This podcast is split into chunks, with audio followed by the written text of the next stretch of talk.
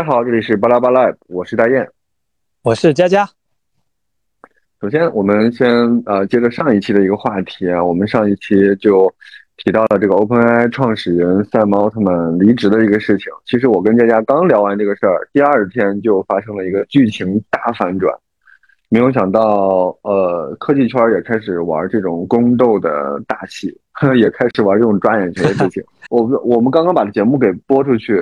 完之后第二天，三毛他们一开始是被董事会给踢出去了嘛？星期五的时候，嗯，然后隔了一个周六周天儿，呃，周一的时候，人家就正常的又回到三毛呃那个 OpenAI 上班了。对，这个在 Twitter 上也开始，其实周六周天的时候，他们也开始天天天发那个照片，说什么这是，比如说那个三毛他们发了一个照片，说这是我，呃呃穿的那个，就是带的那个是一个 guest 的一个一个卡，就是游客的一张卡进呃在那个 OpenAI 里面上班，但是到了到了周一之后，他又进他又回去了，嗯，哎，真的是嗯，让人还是感觉还挺有意思的。对，其实其实呃，从这件事情的始末啊，当然我们不知道这件事情还会不会再次发酵啊，我们就暂且认为现在他回去回归 OpenAI 是告一段落啊。就是从这个始末整体的呃故事情节来看，可以看出来里面其实是有两种力量在不断的呃交织也好，还是缠斗也好，其实忽上忽下，所以也就。呃，引发了大家对于 OpenAI 这个公司以及他们所做的事儿的一个重新的关注、重新的审视。嗯，那刚才大家说的，他们公司内部有两股力量在缠斗，是哪两股呢？啊，其实其中一股就是 Sam 奥特曼，呃，这种原始创始人 CEO 他们携携领的一批精英人才啊，他们的。想法就是要对人工智能一个呃极大的一个开发，算法的一个更新，一个迭代，然后也是要突破既往之前的版本，要继续往前迭代。然后另外一方，另外一个一股力量，也就是那位叫什么呢？那位秃头大首席科学家伊莲。对，首席科学家伊莲，他携带的几位董事以及非董事成员也是核心啊。那他们的支持方就是说，呃，一数据安全非常的重要啊，一定要，可能他们看到了 Chat GPT 五的一个发展速度了啊，呃，那个机器人叫什么来着？就是，呃，他们预料到这种信息安全已经成为一个我们不可以忽视的一个问题，甚至是有可能是威已经威胁到了人类的安全啊。这个时候，他们呃所。坚持的力量啊，就是说要安全啊，要要限制啊，或者是怎么样啊？呃呃，限制最好的方法就是先给他 fire 掉。所以说，Sam 就这么呃被这个裹挟走掉了啊。对对对对。哎，对，就正好说到这里，大雁，我就觉得我们可以说一下我们两个人的看法嘛。对于这件事情，就是你到底站谁？那我先说一下我的。嗯，行，就就是我我如果要是站队的话，假如啊，其实我这次还是站伊利，为什么？虽然现在网络上很多舆论啊对他是不利的，但我觉得为什么公司的员工百分之据说是有百分之九十以上的员工都签署了那个联合声明，想让呃 Sam Altman 回归 AI，对，是因为我觉得更多的时候员工。呃，是出于自身的这种利益角度来考量，因为 Sam Altman 那边正好融资，据说还要上市。然后如果上市之后，对于每一个员工身家全部都是上千万美元的这种呃富翁啊，这这是其一。另外呢，就是 Sam Altman 他代表了很多资产运作和呃和这个。OpenAI 产品商业化的这这这一方人的这些利益，所以无论是从微软还是从主流媒体上来看，他们都是会站到 Sam Altman 这边。所以硅谷那边的声音更多的是支持呃 Sam Altman。但是我觉得从呃整个 OpenAI ChatGPT 产生的历史上来看，这个伊利亚是一五年就开始在 OpenAI 做了。一开始他和他的导师 Hinton。都是在谷歌做呃人工智能的这些研究，后来什么 Sam Altman 也好，还是那个马马斯克也好，他们鼓励这个谁出来，伊利亚出来之后又创办了 OpenAI，然后大家一起迭代迭代迭代。呃，一开始有 OpenAI 公司的时候，不仅仅有伊利亚这这一个科学家，他还有很多很多技术大牛，大家都在各个方向的 AI 方向上来探索，但最后沉淀下来是伊利亚这个 Chat GPT 系列成功了，从从一啊到二到三，然后到三点三点五到四，甚至到五啊，都是他这边来主主导的吧？啊，我觉得他如果从他的角度上来看。他不是那种哗众取宠的人，他和他的导师一样，是有着相同的对于 Open AI 呃对于 AI 技术、人工智能技术安全性很深层次的思考。只不过他采取的方式比较激进，这一次啊，就直接把 CEO 对把奥特曼给 fire 掉了，然后说我就就像差不多 AI 对人类构成威胁了，他觉得他直接就拔电源啊，他是这样想的。我我我觉得他是没有经验，对于处处理这种商业事情上的矛盾或者是分歧，他没有经验，所以就造成了这次他是受到批评和和和和骂名比较多的那一方，所以也造成了他被贴上叛变者这个标签儿啊。呃，我我我这是我我认为他可能是不讨好的那一方面，所以我觉得要替他稍微说一下。对你刚才所说，就是，呃，不是特别支持 Sam Sam Altman，是因为他代表了非常多利益方嘛，对吧？他有很多资本，然后包括百分之九十的员工愿意跟着他，也是由于，啊，他们融融资马上是呃要呃成功了啊，每个人的身家。但是我个人觉得，就是像 Sam Altman 这种天才级的这种科学，也算是科学家，或者是这种顶级人才，嗯，那。第一，他们就是，就是他们，我个人感觉会更纯粹一些，就是在技术方面是更纯粹的，就是他可以在这里做，可以在那里做，他对，都跟马斯克一样，他对技术是有一种炙热的这种情感在的。呃，我不，我反倒而觉得他可能不会为了利益或怎么样，我个人感觉他会更加的因为自己热爱这个东西。而坚持自己的初衷，我我个人像这种精英的，他们是这样的。然后第二呢，我在这表达我的立场，就是你刚才已经基本上说，呃，就是保守派嘛，就是我们上上上，对，它就跟三体一样的。那你选择的其实就是保守派嘛，伊利亚那那方面的就是要安全，对吧？要保证人类的安全，要控制 AI，要利用 AI 等等。那我其实还是坚持我的观点。对于不管是外星文明啊，新新来的星舰也好，外外星智慧也好，呃，同样也包括我们这个人工智能，不管是 ChatGPT 五六七，还是 Google 的，还是这个扎克伯格最近自己搞的那些，我都是拥抱的那种态度，就是降临派。我是感觉就是他们的思考就。就跟就是那句话怎么说来着？上帝看见我们人类，只要一思考，上帝就笑了。就是如果 他们他们的智慧，他们的这个知识储备是远超于我们人类的。我们一个人，你才能够储备多少知识呢？当我们把我们人类的那么多知识全部给它量化的时候，投喂给人工智能，它就能吸收到那么大的体量的这个知识信息。那它在做判断、在做决策的时候。应该是，就是按道理来说，应该是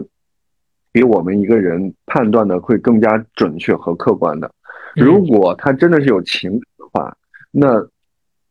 他们会有可能会考虑它的方向，也有考虑，也也有可能会考虑我们跟就是人类保护人类或者是怎样的方向。就是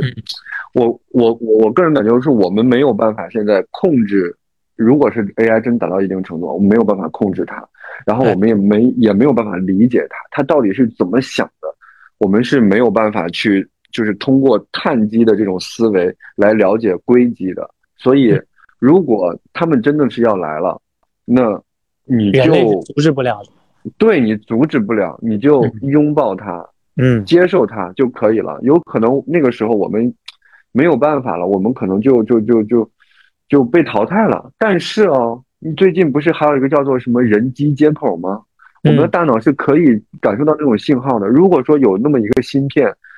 就是它有人工智能的一些技术在里头的，或者是它有一些储存储在里头，它可以可以模拟我们大脑皮层的一些信号。那我们就把它接入我们的大脑，有可能我们就变成新的一种生命载体，我们就变成了什么碳硅生命，就是全新的一种生物体。所以，我们现在这些都想象不到。说实话，刚才都是我们基于碳基思维的这种天马行空。但是真正要何去何从，我们接受它，我们让让未来来跟我们一个交代。我们呃拥抱它，因为要毁灭，大家一起毁灭；要美好，大家一起，肯定都会走向更好的。所以，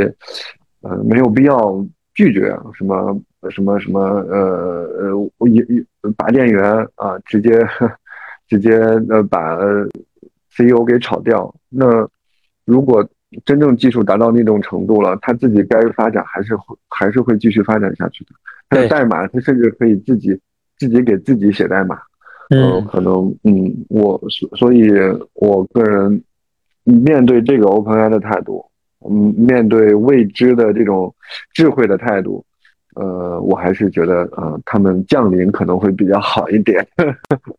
对，其实我非常赞同你刚才说的这个，呃，就要要拥抱 AI 的这种态度，而且你的这种，呃呃观点呢，跟现在伊利亚是有相通点的。其实伊利亚他呢，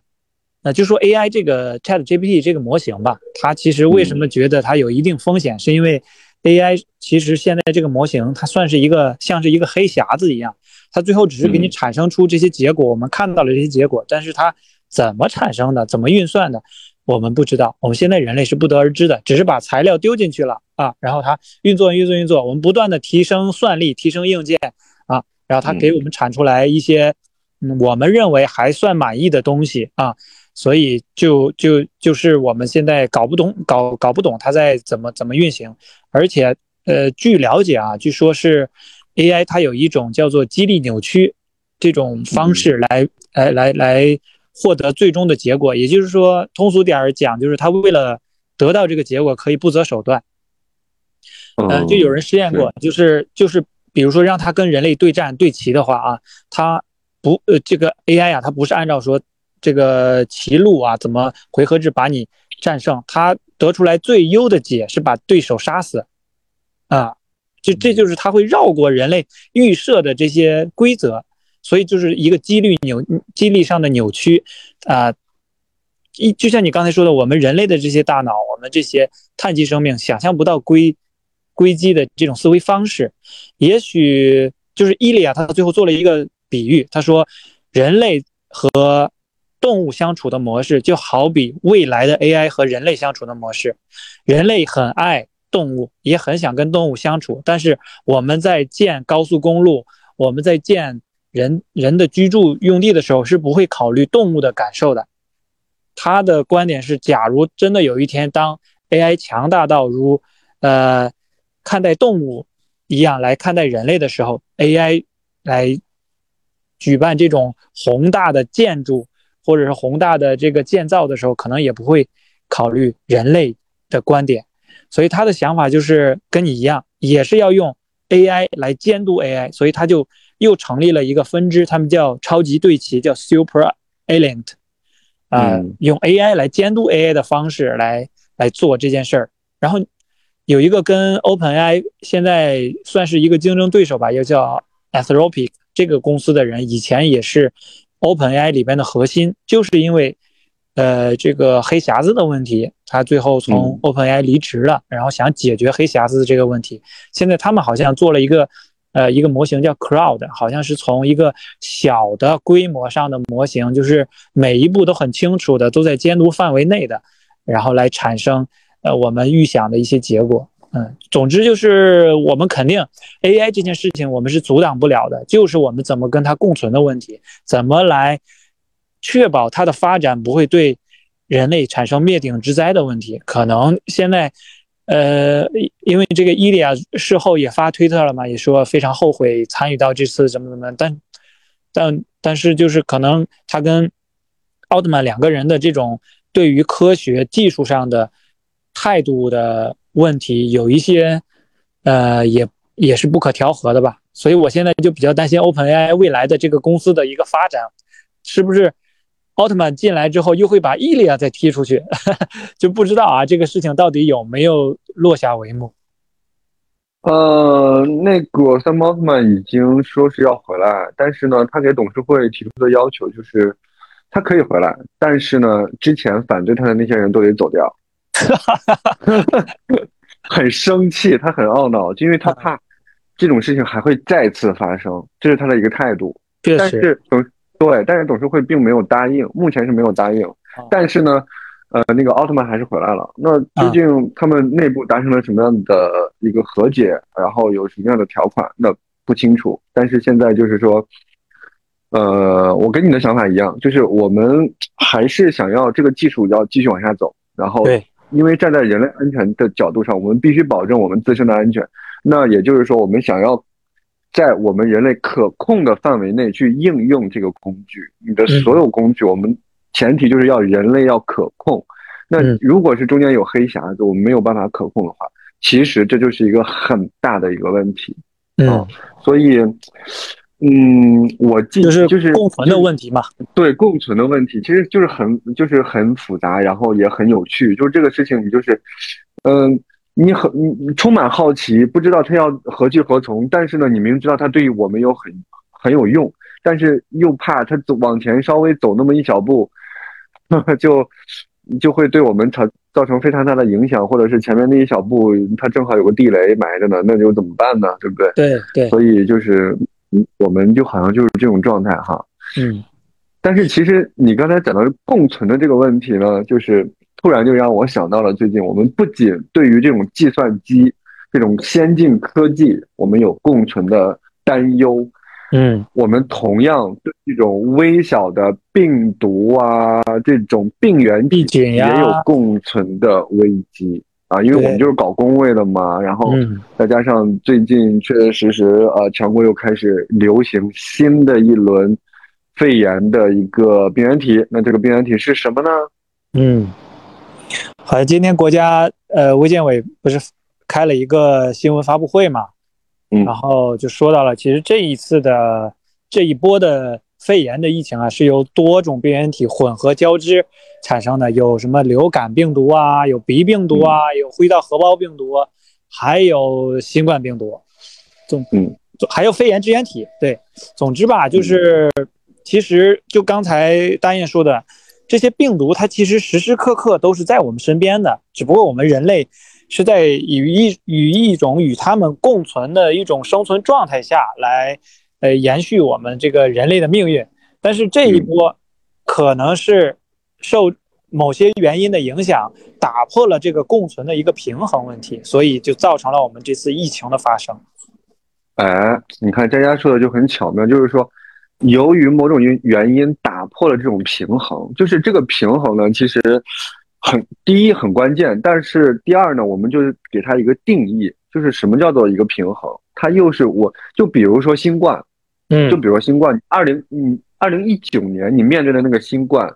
阿尔法，跟你二零二三年或者是二零二二年末中旬的时候你面对奥密克戎，它是同样一个病毒吗？是同样一个病毒，但是它们又不完全相同，对不对？嗯，没错。如果真如果我们拿两个菌株，一个是二零二二年。的一个奥密克戎，你跟阿尔法你放在一起，有可能，如如果说哈，这两个病毒你一起跑进化树来进行一个分析的时候，你有可能你都不会认为它俩是同一个病毒，因为它们之间的变异位点太多了。对对，所以这就引起了一个问题，就是说我们怎么来定义目前我们现在就比如说呃那个支原体，对吧？我们现在呃上一轮是上一轮是那个支支原体嘛，全国的一个流行。现在你你刚才不是说我们刚发布了一个那个国家卫健委发了一个是混合感染。我们现在就就说之前的这个支原体，那这个支原体它为什么会引起全国的一个流行跟感染？我们随便你去搜一搜新闻，或者是搜一搜那些文章文献，基本上矛头都会指向这个耐药的问题，对不对？对，那那问题来了，如果一个病原体它获得了各种各样的耐药基因，它还是原来的那个病原体吗？嗯，是不是？那嗯我们之前呢，就是哎，你们学校有一位呃杨维忠呃嗯教授，呃嗯，他也是一个做这个疾病监测的，他其实就给我们来下了一个定义，就是说那个定义就是新发病原体。什么是新的病原体？那新的病原体，如果我们只按字面上意意思来解释的话，就是说啊，它就是一个全新未知的一个嗯在。在在在在那个生命进化树上，或者是这个分类学上，它是一个全新未知的，它基因组什么表型全都是未知。然后还有一种，对于本地的人来说，就比如说我们，呃，之前是没有鼠疫的，哎，嗯是从欧洲那边过过来。那对于我们这个国家亚洲东亚来说，好，鼠疫在当时那个年代，它就是新的病原体，对吧？这是输入性的，这第二。第三类，它就解释到了，就是。如果一个，呃，一个病原体它反复的耐药，它获得了好多的耐药基因，不管是从脂粒还是从其他方面，它获得了耐药基因，那它对这个药耐药了，它也是一种新的病原体。好，所以我对，如果是按照这个定义来解释的话，那么我们现在都是衣原体，都是这个肺肺肺炎。但是它就是一个新的，它已经不是以前的那个衣原体了，嗯，它已经变了，因为它的基因已经强大了，它的肌肉已经长出来了，它已经不是以前那个瘦瘦小小的病原体，你随便的打它，它都他都打不还手，骂不还口的，他现在他现在会犟嘴了，你看，他叛逆了，对他叛逆了，对他反 PUA 了，他现在，嗯。哎呀。哎呀，不过刚才听大雁这样一讲，确实，呃，关于这个新发呃传染病和未知病原体鉴定啊，确实是大大雁的这个专业领域范围内的。其实我觉得可以总结一下，什么叫呃新发的？一个就是呃自然界内没有的新发现的，另一个是自然界内有，但是我们本地没有，而传到我们本地的是吧？还有一个就是我们本地也有，但是它变了，它变了，不再是以前的样子了。对。啊，所以还还是蛮重要的。是的，所以所以我们现在都一直在说啊，支原体啊、衣原体啊，然后又是流感啊，尤其是流感，它变得更快。嗯，包括这个新冠，呃，这个应该不叫新冠，应该叫做冠状病毒的这种冠状病毒，它就它就很很很快，然后它就每年它都在迭代，它然后每年流行的不一样，而且我们现在分型，我们是。H N H 和 N 来进行分分分型的嘛，对吧？嗯，那这只是我们的一个分型体系，就是这个分型啊，也是很有意思的。这个分型就是说它是一个病原体，就比如说，就是这个分型就因为就它它除了这种什么基因分型，它还有什么呃血血清型分型，还有什么抗体分型等等，它都有很多种分型，什么免疫分型啊，什么鬼的。嗯，它的分型其实就是从就是同样一个东西，只不过你从不同的角度，或者是戴不同的眼镜，你看到的东西不一样。就比如说，你看你们都是新冠，但是呢，你你戴这个眼镜，你看这个新冠，你就能分别出来，哦，这个是这这个这这两个新冠是一样的，那那两个是一样的，然后这三个跟他们不一样，然后对，这就是。这就你，当你再换个眼镜，你看这个眼镜它的这个，呃，感觉就又不一样了啊！这几个一样，那几个一样，是一样的。就是就是这这这这个分型技术，其实就是为了来划分，要么划分独立，要么划分他们的某种特征。嗯，那流感就是这样。那那只我们现在目前的这种分型结果能看出来啊，今年流行这个，明年流行那个。那谁知道它到底？你这个分型是不是真正切实有效的，或者说是真正能够把这个病原体给看透的？那要万一明年同样一个型别，哎，为什么它就流行了？就比如说今年的那个红眼病，全国的红眼病都在大爆发，大爆发，对对呀，往年都没有啊，这是为什么呢？嗯，那没有研究，那没有研究，为什么没有研究？是因为没有建成队列，然后呢，没有进行一个动态监测，然后我们国家。真的就是这个队列监测动态的这种数据报送，哎，我们做的很差。嗯，没错。其实呃，就说到这个，呃，我我们我们先这算是刚才讨探讨共共存问题的另一个分支啊，就说怎么来解决。嗯、我们提前预判能否共存的问题，就是刚才大印说的这个长期的系统的滚动性的可比的一个监测才是最关键的。无论是纵向的可比性，还有横向的可比性。你比如说北京爆发了，那我们本地深圳会不会爆发呢？是不是？大家的这种监测的指标啊，还有体系啊、评估啊，都是要保持一致的，具有可比性，而且及时性。啊，就就是就就就好比为什么我们这次就这一波今年就突然这么严重？就我我个人觉得啊，我个人也没有去查考证过什么东西，我觉得跟我们过去几年的风控，大家的免疫力下降，就是对于此类病毒的这种免疫力下降是有关系的。就是我们流行病学里说的，这个群体免疫力下降了，然后我的整个人群里的易感人群增加了，那如果这个病毒开始有流行可传播的时候，到了这个季节高发季节的时候，所以我们的发病率也就会有一个显著的提升。这也就是为什么我们这次比往年会高很多。啊，我我我个个人觉得是这次有这个一一一点原因吧。原因在，嗯嗯嗯。我想补充一点呢，就是说，呃，我我补充的这一点，我没有办法来解释为什么它今年特别多，但是呢，我想。我补充这一点，我就想说的一个问题就是说，如果下一次，嗯，还会再流行，我们仍然不知道它什么时候流行，然后它为什么流行？嗯，问题的原因还在于我们没有一个连续动态的监测，我们没有一个非常详细的一个数据的一个报表。为什么这么说？你看，就比如说我们想要了解全球的流感情况，嗯，你去 WHO，你去去它的那个流感网上，你去看。它会有全球的，它有一个那个叫什么来着？那个流感监测什么基赛的什么鬼的？就是它有一个非常详细的全，它在全球多少多少国家布了多少多少点，怎么布的点，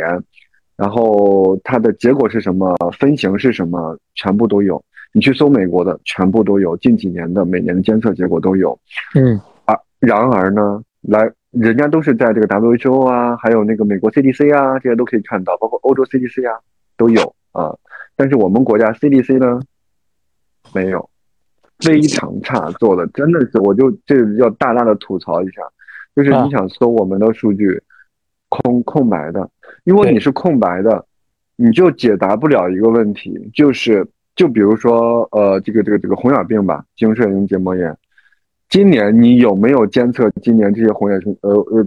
这个结膜炎的这个病原体？那你今年的这个病原体跟往年的病原体的它们的型别又有什么差异？它为什么会呃那个突然增高了？你用的是往往年的这个分型结果来对这个病原体分型的。那如果他们是同性别，那也就是说同型性型号，他们是没有办法来进行区分以及解答这个问题。也就是说，你得换眼镜来看这个事儿了，你得换方法了。那你这个方法，你这你你现在连。你连病原体你监测都没监测到，你这个数据你都没有，你都没有一个系统的监测，你你更别提要建方法了。所以你从下到上都没有一个体系，那你没有这个体系，你没有建立起监测，等到下一次它，哎，又突然涨起来了，你又束手无策，你又干瞪眼，你又一个大傻眼的状态，每一次都是被动应对。每次都是被动的应对，然后呢，让你解释你又解释不清楚。哎，我也不知道为什么那一年这个，然后你每次就是不知道，不知道，不知道，直到有一天又一又一场大的疾病流行，嗯，然后这个大的疾病流行什么，不管是冠状病毒也好，还是怎么怎么样，然后又让一大波人趁着这个疫情升官发财。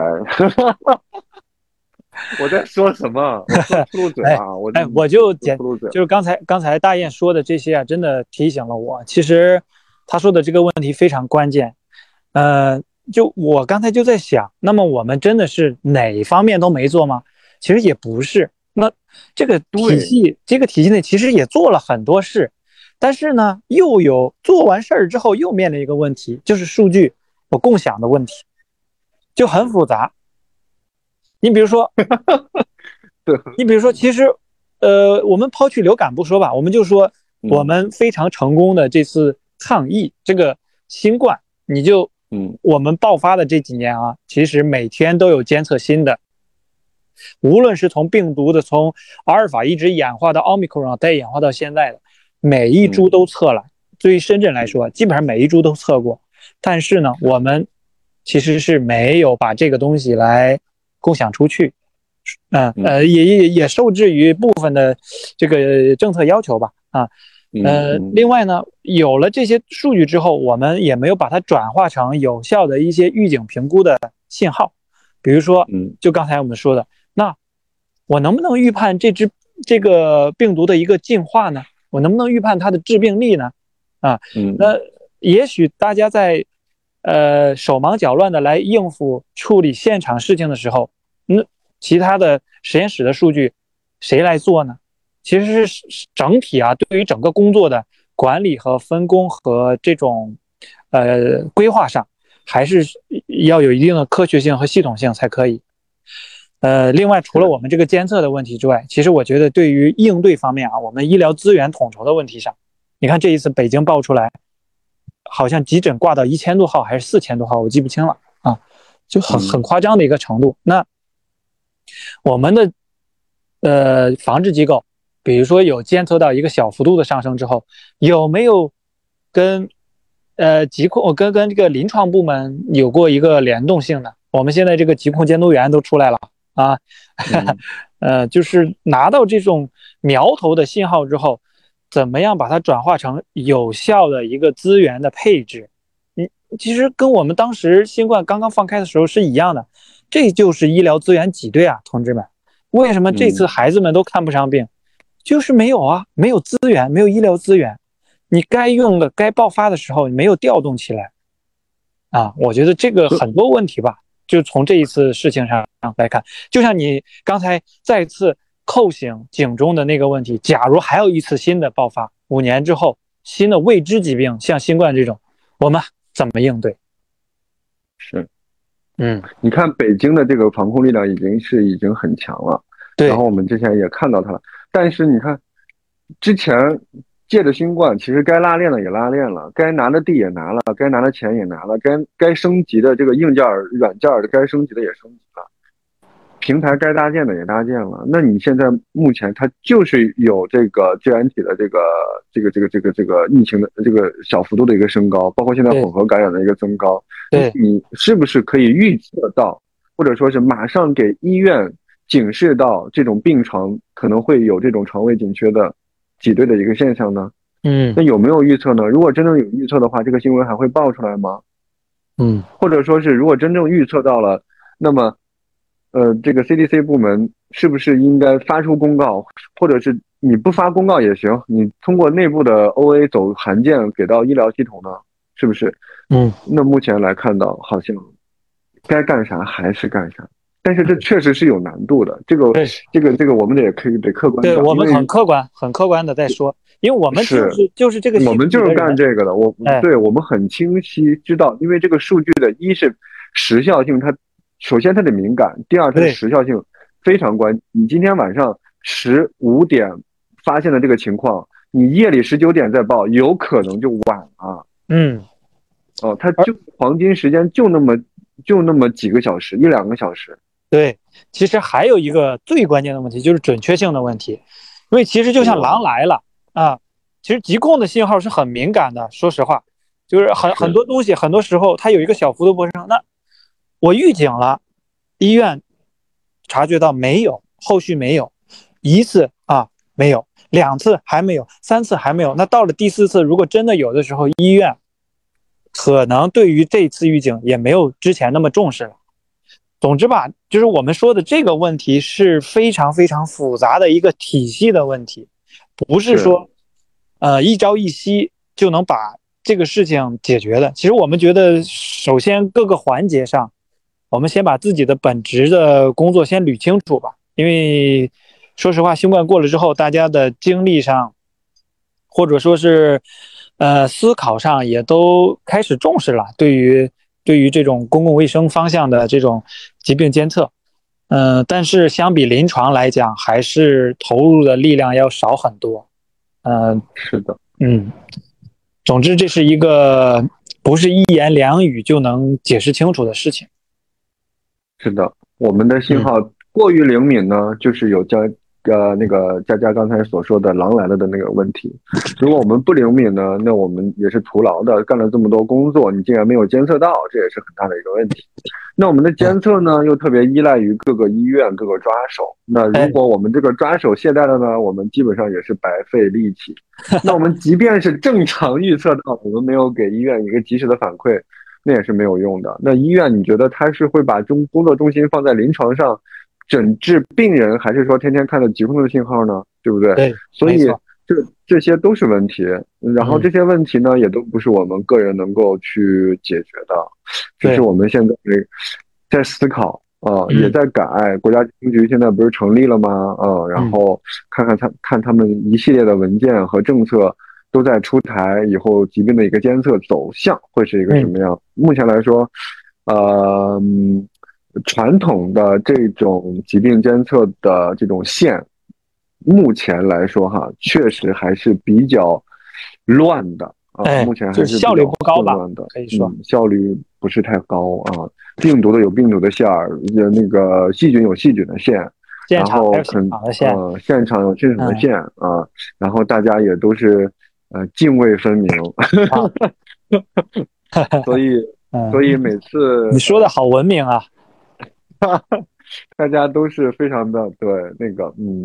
所以这个共存的问题啊，它就。既体现在我们跟科技的，又体现在我们跟这些病原体的微微生物的，同样也体现在我们跟我们自己的。哎，我们升华了，升华了。对，所以呢，就是上个价值，嗯，融洽一点，对吧？对对，就是共存嘛，共存又可以理解为和谐，是吧？只有共存了，才能有和谐的景象。那。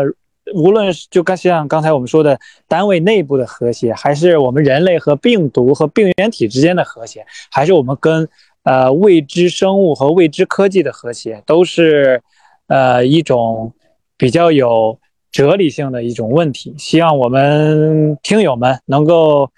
呃大家有什么好的思考、深度的见解，也给我们支支招。因为现在对我我们来讲，其实。呃，就拿我们体系内的共存来讲，其实是还是有有不可调和的矛盾啊。好，那我们本期节目呢就到此结束。哎哎，佳佳，我们是不是还有一个小广告？哎，对哦，这个哎哎，嗯，这个广告我们来讲。哎呀，这个这个这个这个呃呃，就是是是是这样的，就是我跟佳佳呢，就是呃，发现每一次。呃，我们在剖析一个问题的时候呢，呃，其实虽然是这个问题解决了，同时我们内心说实话啊，就是边说着，我们自己内心这个结也打开了。有时候内心的这种呃遇到了事儿就堵得慌啊，包括上期、上上期，基本上每期节目我们都是依据我们生活中的一些困境、一个现象，然后呢，大家聊着聊着，虽然呃就把这个问题解释清楚了，同时我们的心结也打开了，所以。我们想把这个，就是跟大家能够，就是我们想把这个这种互动过程，嗯，对这种互动，然后跟大家一起来互动，啊，嗯，就是如果大家有什么呃心结，或者是有什么呃难以过过过不去的坎儿，或者是想不开的事情，或者或者最近觉得就是不开心，哎，就是不开心，不好，就是想吐槽，哎，都可以找我们，都找我们。对，这是我们两个想，就是，呃，独立于我们这个栏目之外的吧，想单独做的一件事情。呃，我们现在也在筹划，等之后可能下周或者是，呃，之后跟大家有一个正式的一个问面。对，我们的这档小节目叫做《心灵马杀鸡》，马杀鸡。对，所以呢，就是。希望能够，还是希望能够帮助到大家。同样呢，就是这也是我们自己一个呃，就是跟身边融洽、和谐共存的一个 好的一个方式嘛，对吧？我们还是要呃温柔一点，温柔待人，温柔待温柔待身边的所有的环境吧。嗯，对，拿出我们自己呃安慰的那种力量来，能够跟大家互相汲取能量，也也也让我们。在生活里能够活得更加愉快、更加幸福。嗯，